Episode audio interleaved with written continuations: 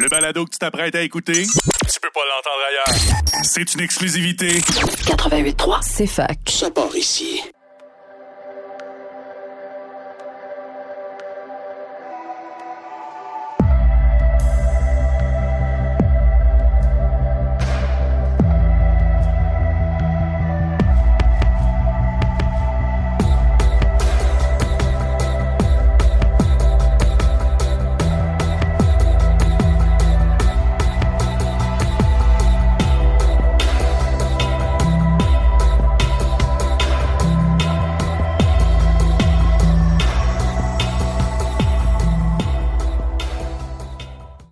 Une affaire médiatisée relative à la découverte de 215 000 corps d'enfants autochtones au centre du pensionnat de Kamloops, en Colombie-Britannique, a mis en lumière les problématiques vécues par les peuples autochtones. Ces derniers entretiennent par ailleurs une relation constitutionnelle avec la couronne fédérale et provinciale. Cette relation, y compris les droits ancestraux, est reconnue et confirmée par l'article 35 de la loi constitutionnelle de 1982, que nous aborderons au sein de l'épisode. Ce dernier contient un large éventail de droits et promet que les nations autochtones deviendront partenaires de la Confédération sur la base d'une réconciliation juste et équitable avec les peuples autochtones et la couronne. Par ailleurs, la mise en œuvre de la Déclaration des Nations Unies sur les droits des peuples autochtones nécessite des changements en profondeur en ce qui concerne la relation du gouvernement avec ces derniers. Dans cette tendance d'un point de vue environnemental, on observe également une volonté d'impliquer le savoir autochtone dans les questions relatives à l'environnement, à l'image du sommet G7 de Montréal en 2018. Dans ce cadre, nous rencontrons aujourd'hui le comité droit et autochtone de l'USC de Sherbrooke. Merci beaucoup, euh, Estelle, pour euh, l'introduction. Euh, Estelle qui est à distance aujourd'hui. je m'appelle Harold. Je suis collègue avec Estelle. On fait l'animation l'émission Estre Initiative. Donc aujourd'hui, on reçoit Alexandra qui œuvre au sein du comité droit autochtone. Est-ce que tu peux présenter rapidement c'est quoi ton comité, c'est quoi vos principaux objectifs? Oui, bien sûr. Donc, euh, d'emblée, merci beaucoup de m'avoir euh, de m'avoir invité. Euh, je m'appelle Alexandra Favre, je suis étudiante en droit. Je suis en troisième année au programme droit MBA à, l'Université de Sherbrooke. Euh, petit disclaimer avant de commencer, j'aimerais juste souligner que je suis pas membre d'un peuple autochtone, je suis moi-même allochtone. Euh, j'ai un intérêt qui est très marqué pour ce monde-là, mais, je parle quand même sans avoir cette appartenance et sans doute que, mes réponses vont pas représenter le dixième de ce qu'une personne autochtone aura, vécu et voudrait partager. Mais donc, je fais de mon mieux. Euh, alors, le comité droit autochtone, c'est un comité de l'Association générale étudiante en droit. Euh, donc, nous sommes un comité de la faculté de droit de l'Université de Sherbrooke. Notre mission est vraiment de sensibiliser la communauté étudiante aux différents enjeux entourant les peuples autochtones du Canada. Euh, ça passe donc tant par des publications informatives sur les réseaux sociaux que par des conférences données par des juristes qui pratiquent dans le milieu. on a même un cours d'introduction à la langue abénakise qui se, qui se prépare. donc voilà on essaye euh, vraiment de rendre ces connaissances et informations-là le plus accessible possible. Puis, euh, puis voilà. Super, c'est très intéressant. Puis, euh, d'un point de vue historique, là, à quand peut-on situer, situer les prémices du droit autochtone? Avant de répondre à la question, je pense que c'est pertinent de juste définir qu'est-ce qu'on veut dire par droit autochtone. On peut avoir deux grandes définitions dans le milieu juridique. Parce qu'essentiellement, euh, ça peut soit vouloir dire droit des Autochtones selon notre droit, entre guillemets, colonial, donc au sens du droit canadien. Euh, ça, essentiellement, ça va donc remonter au tout début des rencontres entre les peuples autochtones euh, et les Européens. C'est sûr qu'il y a un point marquant pour notre droit canadien qui serait plus autour de, 1763, au moment de la proclamation royale. Donc oui, la proclamation royale, c'est ce qu'on apprend en secondaire 1, donc ça nous suit encore en, droit aujourd'hui. cette proclamation-là, c'est le premier document émanant vraiment de la couronne britannique qui vient reconnaître que les Autochtones sont un peuple distinct. Euh, donc, je pense que c'est une bonne base, c'est un bon début euh, de, ce qu'on appelle le droit autochtone canadien. Ensuite, il y a aussi le droit autochtone au sens pratique et tradition juridique des peuples autochtones eux-mêmes avant qu'on arrive, avant que les Européens arrivent en Amérique. Puis ça, écoutez, ça dépend vraiment des communautés autochtones elles-mêmes, mais ça peut remonter à des siècles et des siècles d'aujourd'hui. Donc c'est vrai qu'il y a un énorme volet historique en droit autochtone. Quand même.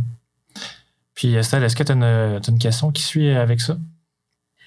Eh bien, une question qui suit avec ça, j'allais justement aborder euh, plus ou moins l'environnement parce que c'était l'objet de, notre podcast. Donc, depuis ces dernières années plus particulièrement, donc ça a une volonté d'impliquer davantage les communautés autochtones envers les enjeux environnementaux. Donc, comme je le disais dans l'introduction, euh, on notait, euh, par exemple la présence de Nathan Obed, président élu de l'Inuit Takariki Canada. Excusez-moi pour la mauvaise prononciation, organisme qui représente les Inuits du Canada.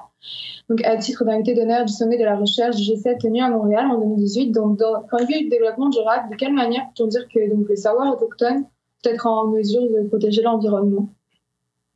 Bon, ben encore une fois, là, selon moi, c'est selon mes connaissances de, personnes allochtones. Je ne suis pas particulièrement euh, calée en matière de, de, de, gestion durable et d'environnement, etc. en la matière. Mais selon moi, d'après mes connaissances, les autochtones ont vraiment une vision euh, beaucoup plus cyclique et communautaire de l'environnement, de la nature, euh, que, de la que les sociétés euh, originaires d'Europe. C'est une perspective qui est donc beaucoup plus efficace à long terme, euh, qui n'est pas qui est aucunement fondée sur le profit individuel et sur la mentalité vraiment capitaliste euh, qui anime notre société aujourd'hui.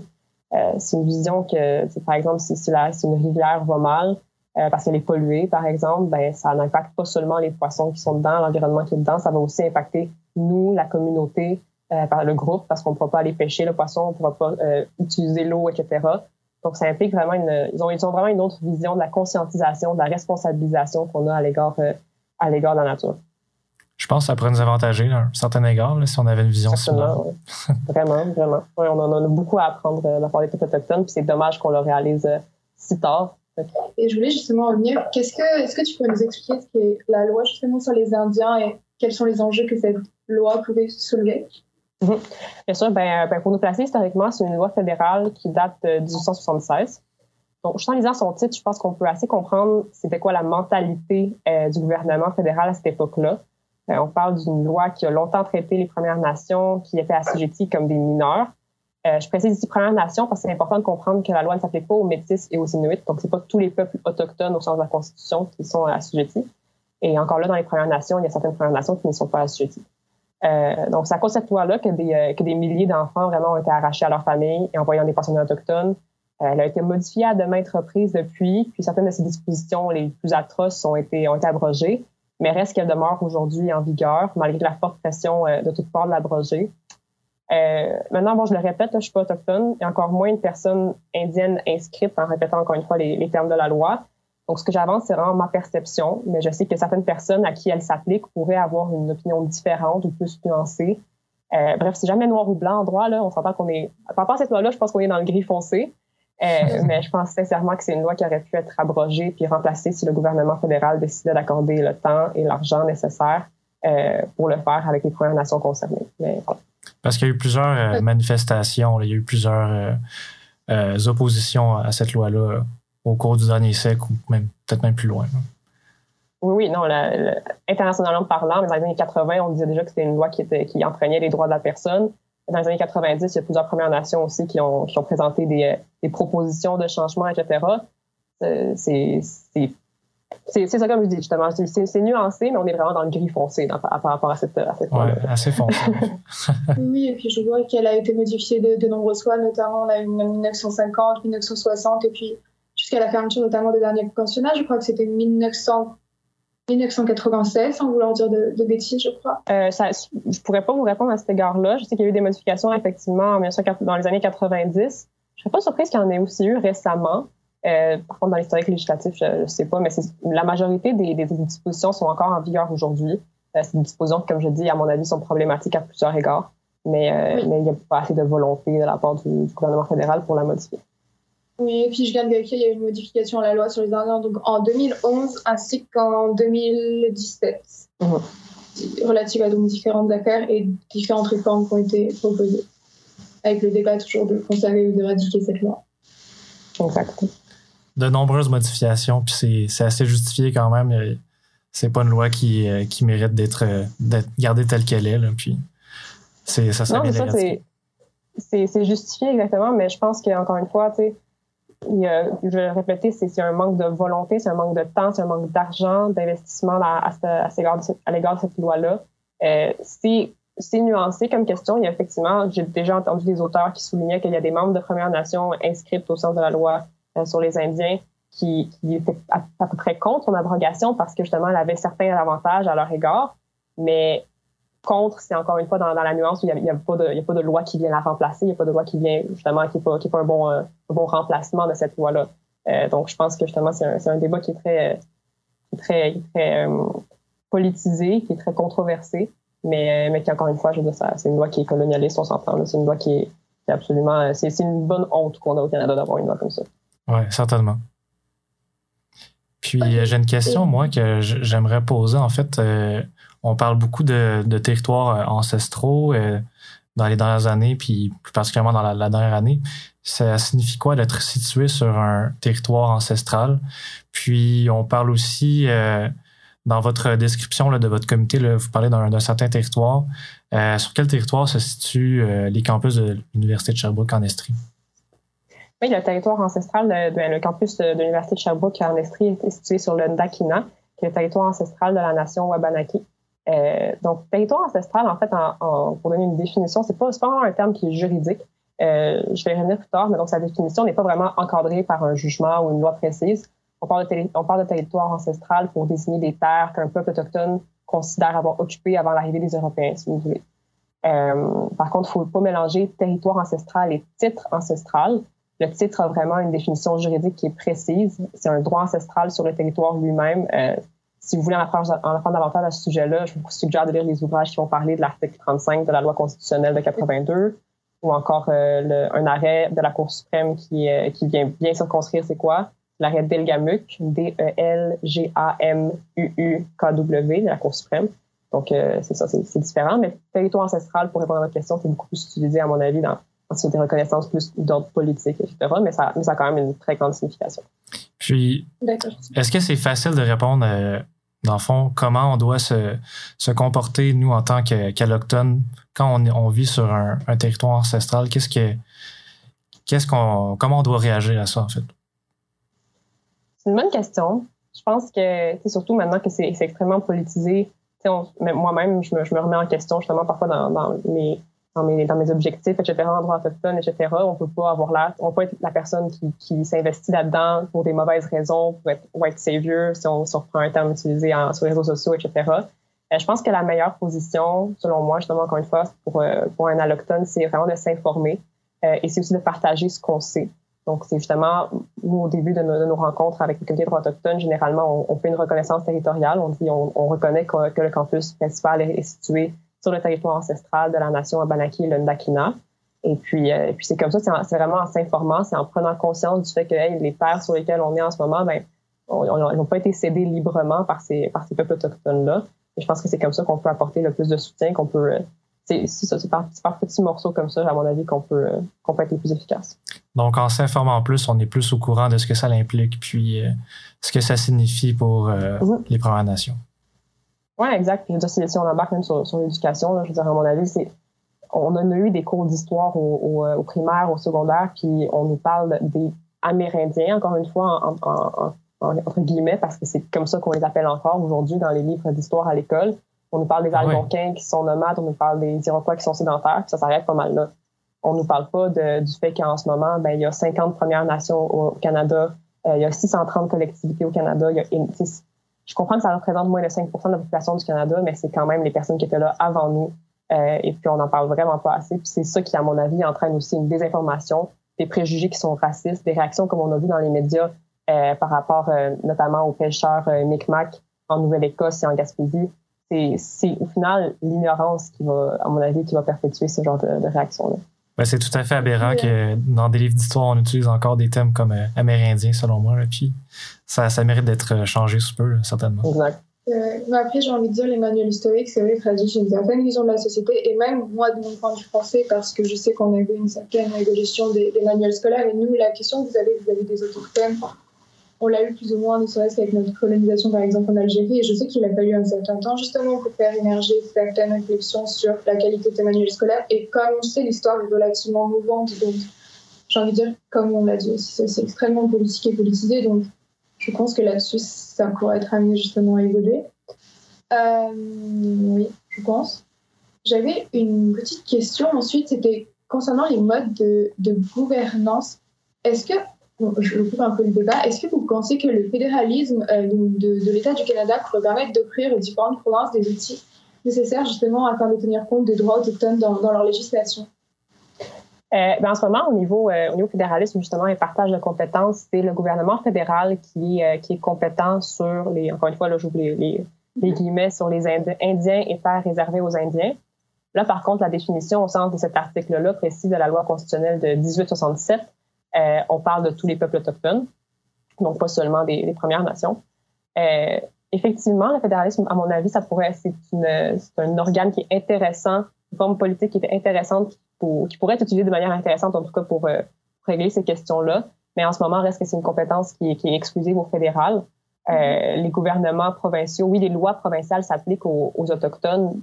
Bon, c'est plusieurs embranchements, encore une fois, de est-ce que c'est un, est-ce que un Indien inscrit ou non au sens de la loi sur les Indiens, etc. Mais en général, les lois, les lois provinciales vont aussi s'appliquer aux peuples autochtones. Mais, euh, mais ça va être par l'intermédiaire de la compétence provinciale sur l'éducation, par exemple, ou sur d'autres, d'autres domaines. Euh, à mon avis, oui, ça pourrait être effectivement très intéressant de, bon, on n'aura pas de modification constitutionnelle, mais ça aurait pu être intéressant de voir euh, les, les, euh, les, provinces euh, avoir un pouvoir là-dessus, surtout parce que justement, comme, comme on l'a mentionné, puis comme, comme tout à l'heure, les, les communautés autochtones, les peuples autochtones sont partout à travers le Canada, ils ont des réalités qui sont complètement différentes. C'est littéralement des nations qui sont sur des, des, des quotidiens drastiquement différents. Et le fait justement d'avoir, à mon avis, un gouvernement provincial qui est plus proche de ces réalités-là, ben, ça, ça aurait pu ça aurait pu être bénéfique, à mon avis, pour l'évolution du droit à cet égard-là. C'est vrai, puis j'imagine, sans forcément les connaître, euh, connaître beaucoup, qu'il y a aussi une certaine inégalité de, de dispersion de, de ces territoires-là, justement, à travers le Canada. Quand j'ai entendu parler que les territoires du Nord, certaines réserves avaient été davantage justement réservées aux peuples autochtones, à, j'imagine, d'autres régions qui pourraient justement être mhm. beaucoup moins... Oui, ben, c'est on point ce que, ce que vous dites, parce que justement, euh, par exemple, vous avez sans doute entendu parler de la Convention de la baie James et du Nord québécois. Euh, c'est une convention, c'est le premier traité moderne en fait qui est signé au Canada en 1975, euh, notamment avec les Inuits, les, les Cris et les Naskapi par la suite qui se sont joints. Et puis ce, traité-là, pour faire ça très simple, pour enlever tout, tout l'historique qu'il y a eu, a leur permis à ces communautés-là d'avoir des millions, voire des milliards de dollars d'investissement c'est de l'argent qu'ils ont pu investir dans leurs infrastructures, dans leurs institutions. Et aujourd'hui, si je peux même en fait, vous, vous, recommander un documentaire si ça vous intéresse là, par la suite, c'est euh, une différence qui, qui, est drastique entre les communautés justement CRI, Inuit, Naskapi et les autres communautés qui ne sont pas signataires de la Convention de la baie James. Euh, le, documentaire auquel je pense, c'est euh, Minokin, M-I-N-O-K-I-N. Et c'est un documentaire réalisé par euh, Kim Obum-Sawin qui est disponible sur tout.tv euh, gratuitement. Et c'est, euh, il démontre bien la différence qu'il y a dans le système de justice euh, pénale et criminelle entre les, entre les CRI et les d'autres nations qui sont non signataires de la Convention baie James. Donc, c'est sûr que, à un moment l'argent fait une grande différence, puis on peut voir comment est-ce que dans cette situation-là, ça, ça fait une différence. Parce que le fait qu'il n'ait pas nécessairement adhéré à, la construction de ces, ces barrages-là ou de, de, ce qu'on a installé dans ces régions-là, ben, ça l'a plus affecté d'une certaine manière. Puis, avec des, investissements comme ceux qui ont reçus ensuite, ça peut les aider un peu. Ça peut euh, compenser d'une certaine manière à, ce qu'ils ont subi, j'imagine. Ou...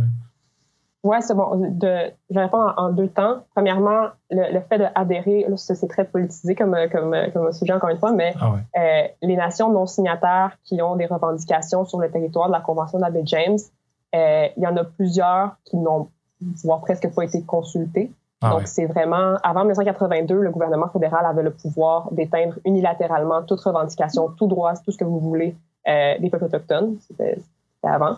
Euh, et puis, et puis c'est ce qui a été fait à l'égard de certaines communautés qui sont non signataires. Euh, c'est nuancé par rapport donc au adhérer. Euh, dans un deuxième temps, oui, c'est sûr que bon, euh, l'argent qui a été versé, on s'entend, ça va jamais effacer le traumatisme intergénérationnel euh, que les communautés autochtones ont pu, ont pu vivre avec, euh, avec le colonialisme euh, depuis, des, dizaines et des dizaines d'années. Mais c'est sûr que ben, ça, permet, ça, permet aux, ça permet aux Inuits et aux Naskapi euh, d'investir dans, un futur qui, est meilleur pour eux, en fait. Qui, ils, ont, vraiment une grande différence entre, les infrastructures, les institutions euh, CRI, Naskapi et Inuit et celles des, conventions qui sont, des, nations pardon, qui sont non signataires. Oui, bien sûr.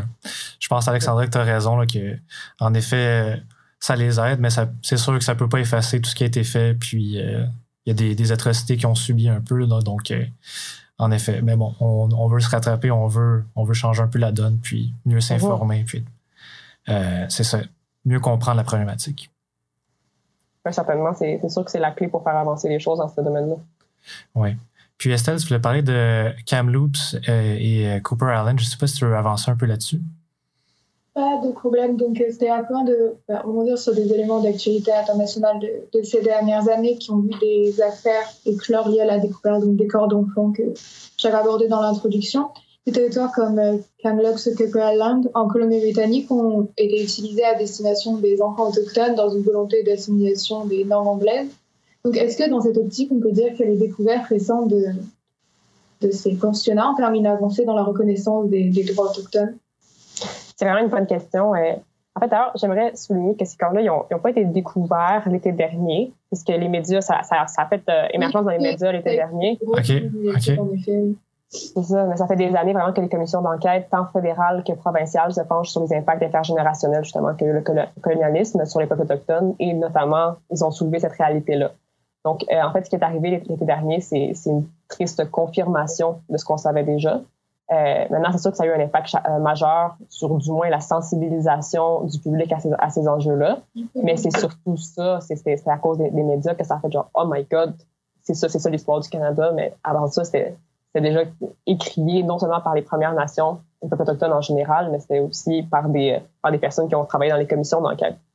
Euh, ensuite, pour répondre plus, directement à votre question, ben, je pense que c'est surtout depuis la fin des années 90, début 2000, euh, que, qu'on observe une avancée soulevée dans le monde du droit autochtone.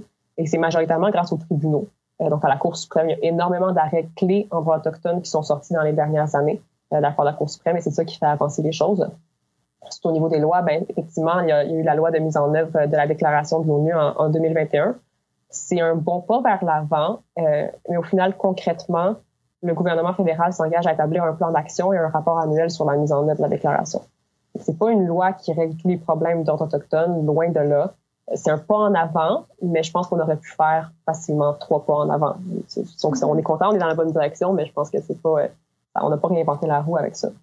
Puis, euh, comme tu le soulignais, c'est vrai que ça a permis, je pense, une avancée dans le terme de conscientisation du public. Je sais que j'ai travaillé sur un dossier là-dessus j'avais vu notamment qu'il y avait une rencontre euh, envers le, Vatican, je sais, le, le des autochtones, je crois, qui n'a pas été faite en raison du Covid, il me semble, en décembre. Mais justement, il y avait eu une rencontre qui avait été prévue dans le but justement de viser une certaine réconciliation. Donc, sur la scale internationale et médiatique, je pense que ça a eu un, certain impact, justement, dans, le milieu du public. Oui, exact.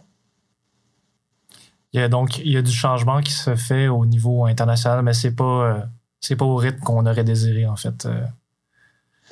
Non, c'est ça. Puis je dis, au niveau international aussi, ne veux pas, il y a les réalités de différents pays. Les peuples autochtones, il n'y en a pas juste au Canada, il y en a en Nouvelle-Zélande, il y en a en Australie, il y en a plein d'endroits dans le monde. Euh, donc, c'est sûr que, bon, tout ce qui est, tout déclaration de l'ONU, etc., ce sont des, ce sont des, philosophies, des, changements sociétaux qui sont très, des changements sociaux, pardon, qui sont très importants. Euh, après ça, pour le mettre en œuvre, euh, au Canada, il y a plusieurs auteurs qui s'entendent justement avec que la loi sur la mise en œuvre de la déclaration euh, au Canada est, c'est un, comme je dis, c'est un pas vers l'avant, c'est bien. Il y a plusieurs auteurs qui sont comme OK, mais ça, ça va être difficile à, à, à appliquer dans un État qui est fédéral comme le nôtre. Euh, ça, c'est cette, euh, si je vous donne par exemple juste un, exemple que j'ai en tête, dans, la, dans la déclaration de l'ONU sur les droits des peuples autochtones, on prévoit seulement un mécanisme de consultation pour les peuples autochtones qui ont un droit existant et reconnu sur un territoire. Tandis que dans la jurisprudence canadienne, on reconnaît déjà ce droit à la consultation pour, euh, pour les Autochtones qui ont, pour un territoire sur lequel les Autochtones ont seulement une revendication.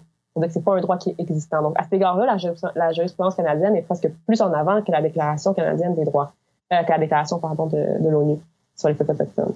Donc, je pense que justement, c'est. Donc, dans le fond, l'ONU n'est peut-être pas euh, confrontée euh, au même niveau de chacun des pays qu'on trouve à travers le monde. Je veux dire, mhm. il y a probablement des revendications qui se font à, différentes intensités dans les, différents pays, puis euh, ça fait en sorte qu'ils sont, ils réagissent pas de manière euh, égale ou euh, appropriée à, tous les pays, mhm. puis ça, mhm. c'est une problématique en même temps, c'est une bonne, une bonne déclaration, c'est une bonne loi de mise en œuvre aussi. on est dans l'esprit politique, là, je veux dire, c'est une excellente avancée. On n'est plus du tout dans le même mindset qu'il y a même, même avec le gouvernement un peu. Là. Ouais, c'est vrai. C'est vrai que l'absence de consensus sur la question peut être un petit peu euh, problématique, mais en effet, l'ONU et le Canada, je veux dire, étant donné que l'ONU est un regroupement de plus de 190 pays, je pense que 190 pays n'ont pas les mêmes réalités. Je prends le cas pour nous de la France. Ces questions-là, moi, quand je suis arrivée sur ce territoire, on ne les a absolument pas. Et je pense que les questions relatives justement aux, autochtones et aux Amérindiens, mhm. ne touchent pas justement tous les pays de la même façon. Donc, euh, je pense que c'est peut-être normal que le Canada ou des pays qui ont plus à faire à ce genre de questions soient plus avancés et justement peuvent permettre peut-être à cet égard de tirer certaines, je veux dire, certaines lois de l'ONU vers le haut en, ce mhm. Est-ce que le gouvernement du Canada pourrait réagir euh, euh, vers l'ONU pour les, les informer de cette problématique-là ou est-ce que c'est, c'est quand même complexe de, de faire une telle démarche? Ben, L'ONU, il ne faut pas oublier que c'est un organe international qui n'est, pas contraignant. Euh, c'est, ça qu'on, qu'on apprend malheureusement dans nos cours de droit international public. C'est, beau, c'est politique, ça a été créé après la Deuxième Guerre mondiale dans un esprit vraiment de on va plus jamais avoir des, ce genre d'atrocités-là. Il reste que, comme on peut le voir malheureusement aussi dans l'actualité aujourd'hui, c'est un organe politique non contraignant international. Maintenant que le Canada aille soulever ces particularités-là dans son droit interne à l'international, je pense pas que c'est très utile. Euh, par ailleurs, que le Canada, au début, avait refusé de, de ratifier cette, cette déclaration-là. Ah, euh, mais bon, ça, ça, a été fait par la suite. Bon, donc le Canada, c'est ça, comme je vous dis, je veux dire, c'est, c'est, c'est pas, c'est pas noir ou blanc. Et le Canada, le gouvernement du Canada peut encore avoir des positions qui sont malheureusement très, très colonialistes.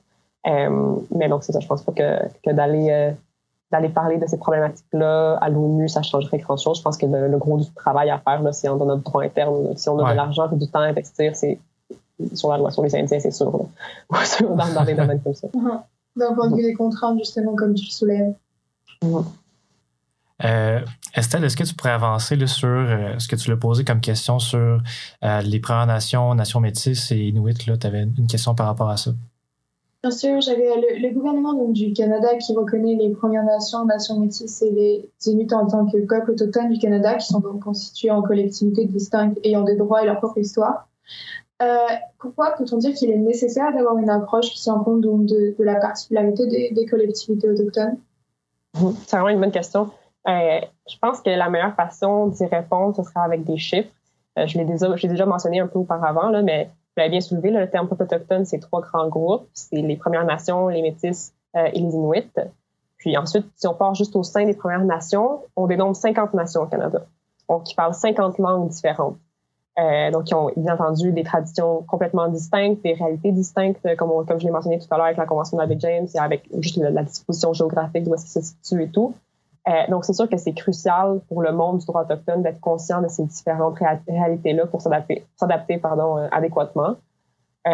Ensuite, je, ben, c'est ça. Donc, c'est, je pense que l'exemple vraiment que je vous avais donné avec la Convention de la James, c'est le, c'est le, le, meilleur exemple. Mais c'est sûr que justement, il faut, faut être conscient que comme sur n'importe quelle question politisée aussi, là, je veux dire, on n'a pas un groupe, c'est pas les autochtones, c'est vraiment plein de nations, plein de collectivités qui sont complètement différentes. Uh-huh. Donc, ça complexifie beaucoup le, la problématique, puis comment on traite euh, chaque situation. Oui, exact. c'est ça. C'est, quand on parle de revendications territoriales, etc., ça, ça peut être soit une nation, soit, soit une communauté euh, plus précise qui, qui, va faire une revendication sur un territoire. Donc, euh, tout ce qui est tout ce qui est tout ce qui est preuve, tout ce qui est fait historique, etc., ça va varier euh, d'une collectivité à l'autre. Donc, c'est sûr que ça rend, la question beaucoup plus complexe. Puis, est-ce que le, le, gouvernement peut euh, adapter ses lois et ses, projets de manière que ça, est-ce que ça soit plus spécifique à, à chaque collectivité et chaque nation ou c'est, ça, c'est un peu trop complexe, disons? Oui, il peut. Il l'a fait justement avec les nations qui sont signataires de la Convention de la baie James. Euh, par exemple, justement, dans, il y a des lois qui sont précises pour les Cris, les Naskapi, les Inuits. Euh, c'est possible. Ensuite, il euh, ben, faut, voir si s'il y a un besoin dans cette euh, dans ce niveau-là. Oui, il y a un besoin, mais encore une fois là, je pense que l'intention du gouvernement n'est pas forcément à la bonne place. Mais euh, mais oui, oui, il pourrait il pourrait effectivement légiférer spécifiquement sur une nation plus que sur une autre parce a justement il y a des réalités qui sont différentes. mais ouais. Très intéressant. Euh, je, te laisse avancer, euh, Estelle, pour euh, ce que tu parlais avec la réconciliation et l'autonomie gouvernementale. Bien sûr. au sein des principes régissant la relation du gouvernement au Canada et du peuple autochtone, j'avais lu un rapport où était mentionné la réconciliation et l'autonomie gouvernementale exigent une nouvelle relation financière avec les nations autochtones établie dans un esprit de collaboration avec celles-ci, laquelle favorise un climat propice à la création de partenariats économiques et au développement de ressources. Donc, dans cette optique, Qu'entendons-nous donc par autonomie gouvernementale et une nouvelle relation entre guillemets entre le peuple autochtone et le gouvernement c'est vraiment drôle que vous posiez cette question-là parce que, d'aparté, je suis en train de faire le concours euh, de négociation Kawaski Moon euh, avec la faculté, puis justement, on parle de, ces principes-là dans, le concours. Ça tombe à poil. Euh, écoutez, si vous voulez, ça c'est un exemple parfait d'évolution de valeurs, d'évolution politique. Euh, on entend par l'autonomie gouvernementale un pouvoir qui est décisionnel vraiment des, gouvernements autochtones à l'égard de leur communauté. Donc, on va parler de la protection de leur culture, la protection de leur langue, leur pratique d'enseignement, euh, tout ce qui est gestion de leur terre, création d'emplois, etc., etc. Puis là, quand on lit justement ces principes-là et qu'on va sur le site du gouvernement du Canada, ben, on se dit, OK, mais il n'y en a pas de problème en matière d'autonomie gouvernementale. En veux-tu, on voit là, il y en a plein, mais tout. Puis, euh, après ça, en droit, comme quand on s'y penche plus, euh, plus spécifiquement, euh, ben, c'est vraiment tout récemment, en février, littéralement, en février 2022, que les tribunaux ont reconnu que l'autonomie gouvernementale, ben, c'était un droit reconnu à l'article 35 euh, de, la, de, la, loi constitutionnelle. Donc, que c'était un droit qui était supra-législatif, qui était plus important que toutes les autres lois et règlements qui sont ordinaires. Puis encore là, en février 2022, on a seulement reconnu que l'autonomie gouvernementale des peuples autochtones était à l'égard de tout ce qui touche le domaine de l'enfance ou de la famille. Donc, c'est pas un droit aussi vaste que, que, ce que le gouvernement du Canada prétend sur son site Internet. Mais encore une fois là, c'est une bonne avancée. On est, au niveau politique, puis ça, c'est sûr que, c'est que les choses commencent quelque part et c'est très bien que ça commence à, ce niveau-là. Mais euh, c'est des principes qui sont super importants. J'ai pas compris ce que ça veut dire plus spécifiquement d'être supra-législatif. C'est qu'est-ce que ça signifie? Ça veut dire, ben, la loi constitutionnelle, comme celle de 1867 et celle de 1982, ce sont des lois qui sont plus importantes que les lois ordinaires. Les lois ordinaires, ça va être le code civil, ça va être le code criminel, ça va être une loi qui va émaner soit d'une province, soit, soit du gouvernement fédéral une loi constitutionnelle, c'est vraiment une, une, constitution, ça constitue le pays. C'est les provinces et le fédéral ensemble qui l'ont qui l'ont créé, qui sont entendus là-dessus. Euh, bon, là, maintenant, je vais pas m'embarquer dans la nuit des longs couteaux, là, mais bon. euh, mais bref, donc, ce sont des lois qui sont qui ont une valeur plus grande, supralégislative, c'est-à-dire plus grande que, que n'importe quelle autre loi. C'est pour ça que, mettons, quand on entend euh, quand on entend tout ce qui est débat par rapport à la loi 21, par rapport à la validité d'une loi, etc., c'est c'est ça qu'on peut dire, que c'est valide en fonction de la Constitution? Ah, OK, je vois. OK. Merci pour la précision, c'est bien apprécié. Je demandais de manière assez générale, c'est quand même très, vaste comme question, mais comment est-ce qu'on peut contribuer à l'amélioration euh, des droits autochtones? Ah, c'est une excellente question. Justement, je pense que j'ai un peu répondu au fil, de l'entrevue, mais c'est vraiment en s'informant. Euh, je l'ai dit, je répète, c'est un monde tellement vaste, le droit autochtone, euh, sur lequel on, n'apprend vraiment rien dans notre cursus scolaire. Euh, cette ignorance-là, comme j'ai dit aussi, elle contribue vraiment à la perpétration de, de préjugés euh, qui sont parfois racistes, euh, ou parfois qui ne sont pas, mais bref, c'est des préjugés qui sont nuisibles à l'évolution du, du, droit autochtone. Euh, donc, ouais, s'informer vraiment, aller, euh, aller sur des sites Internet, aller même sur le, site Internet du gouvernement du Canada, honnêtement, il est assez bien, qui est assez bien simplement rédigé. Donc, on peut facilement comprendre c'est quoi le droit autochtone. Il y a même le site du SIDET, S-I-D-A-I-T, qui, qui peut nous donner des, des cartes sur euh, c'est quoi les territoires des autochtones, euh, c'est lesquels qui sont qui sont revendiqués, c'est lesquels qui font qui ont été euh, reconnus, etc. Il y a, je pense aussi à nativeland.ca, c'est un site internet aussi. Encore une fois, c'est des cartes qui viennent nous expliquer c'est quel traité qui régisse quel territoire, c'est quel territoire qui appartient à quelle Première Nation, etc. Donc c'est vraiment, il y y a, de l'information. Surtout maintenant, on est chanceux là, avec avec Internet et tout, on peut on peut avoir accès à cette information là. Puis euh, nous aussi, c'est dans notre mission du comité, on a essayé de faire des publications sur notre Instagram, sur notre Facebook pour euh, conscientiser les gens puis les sensibiliser à cette réalité-là. Donc, si on veut mieux s'informer, euh, être plus conscient de la problématique, on peut, on peut s'informer sur votre page Facebook, puis sur toutes les, ressources que tu as mentionnées. Puis, je pense que c'est un devoir qu'on a en tant qu'allochtone de, de mieux comprendre ça. Puis, c'est déjà un pas en avant, c'est sûr. Vraiment. On a une question signature qu'on pose à, tous nos invités. Euh, qu'est-ce que ça signifie pour toi être euh, acteur de changement? Qu'est-ce que ça signifie pour moi? C'est vraiment une bonne question. Euh, je pense que ça signifie ne pas être passif par rapport à une situation qui nous dérange, à une situation dans laquelle on est inconfortable.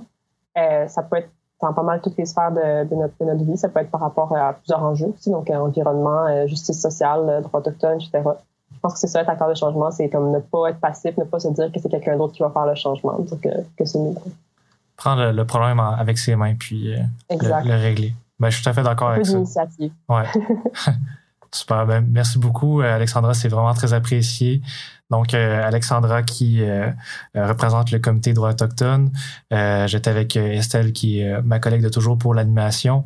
Et moi, je m'appelle Harold. Donc, merci beaucoup d'avoir écouté notre podcast Estre Initiative aujourd'hui. C'est très apprécié. Merci. À une prochaine.